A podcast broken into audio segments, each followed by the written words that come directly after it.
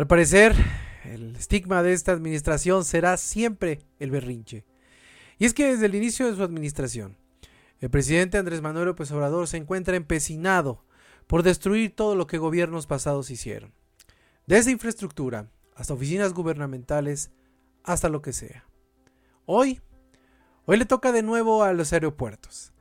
Esa situación que nos costaron 281 mil millones de dólares en la cancelación del aeropuerto de Texcoco y hoy, hoy nos puede costar un poco más que la categoría número uno en la cuestión de aeropuertos. Y es que desafortunadamente, la cancelación del aeropuerto de Texcoco y la flamante construcción de la IFA se ha convertido en el punto fundamental de debate de muchas personas, de muchos analistas y sobre todo de muchas aerolíneas que siguen pensando que fue y ha sido el peor error de la administración morenista. Y es que desafortunadamente nadie vuela ahí, solamente el presidente es el único que ha salido de ahí y únicamente como un vuelo inaugural. De ahí en fuera, no ha podido viajar a través de la IFA porque no existen aerolíneas que salgan de ahí hacia los destinos a donde va el presidente. El aeropuerto internacional de la Ciudad de México, el aeropuerto Benito Juárez, sigue sobresaturado. Y la forma de, quitarle esa saturación es obligando a muchas de las aerolíneas de carga a pasarse a la IFA de una forma arbitraria, de una forma que seguimos sin entender y sobre todo que puede tener consecuencias más grandes que solamente un berrinche presidencial. Y es que ya lo dijeron todos los especialistas. El pasar todas las cuestiones de carga hacia el Aeropuerto Internacional Felipe Ángeles requiere cuestiones de infraestructura, de suministros, de aduanas, de transportación, de seguridad y sobre todo la transportación de miles de empleados de estas aerolíneas a un lugar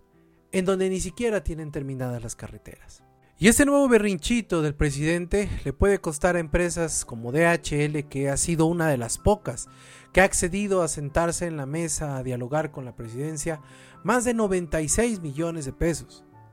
Y únicamente para mover a todos sus empleados burocráticos. Es increíble que todo esto suceda después de que existió una reunión entre los tres mandatarios, el presidente Joe, este, Joe Biden de Estados Unidos, el presidente Justin Trudeau de Canadá y el presidente Andrés Manuel López Obrador, en donde los dos, los dos primeros demostraron una gran preocupación que existe en esos dos países, porque el presidente López Obrador y México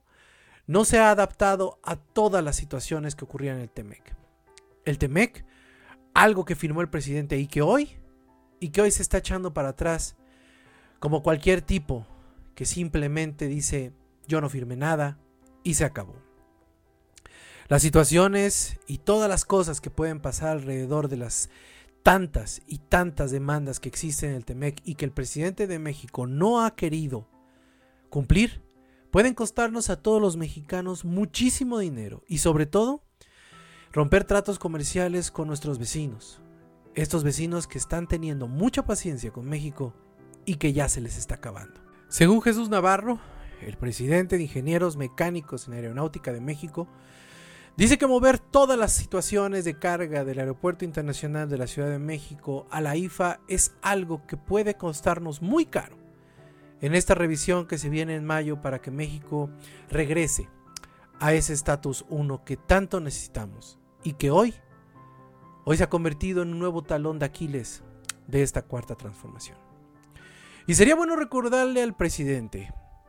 que a pesar de que el neoliberalismo tuvo muchísimas fallas,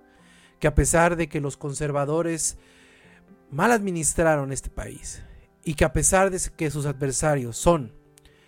todo lo incompetentes que él dice, él dice y ha dicho y dijo toda la vida que fueron, jamás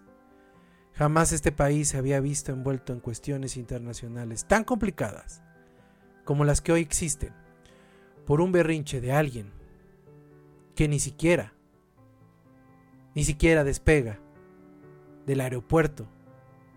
que él mismo dice que es el mejor del mundo. Y eso, eso es muy pinche lamentable.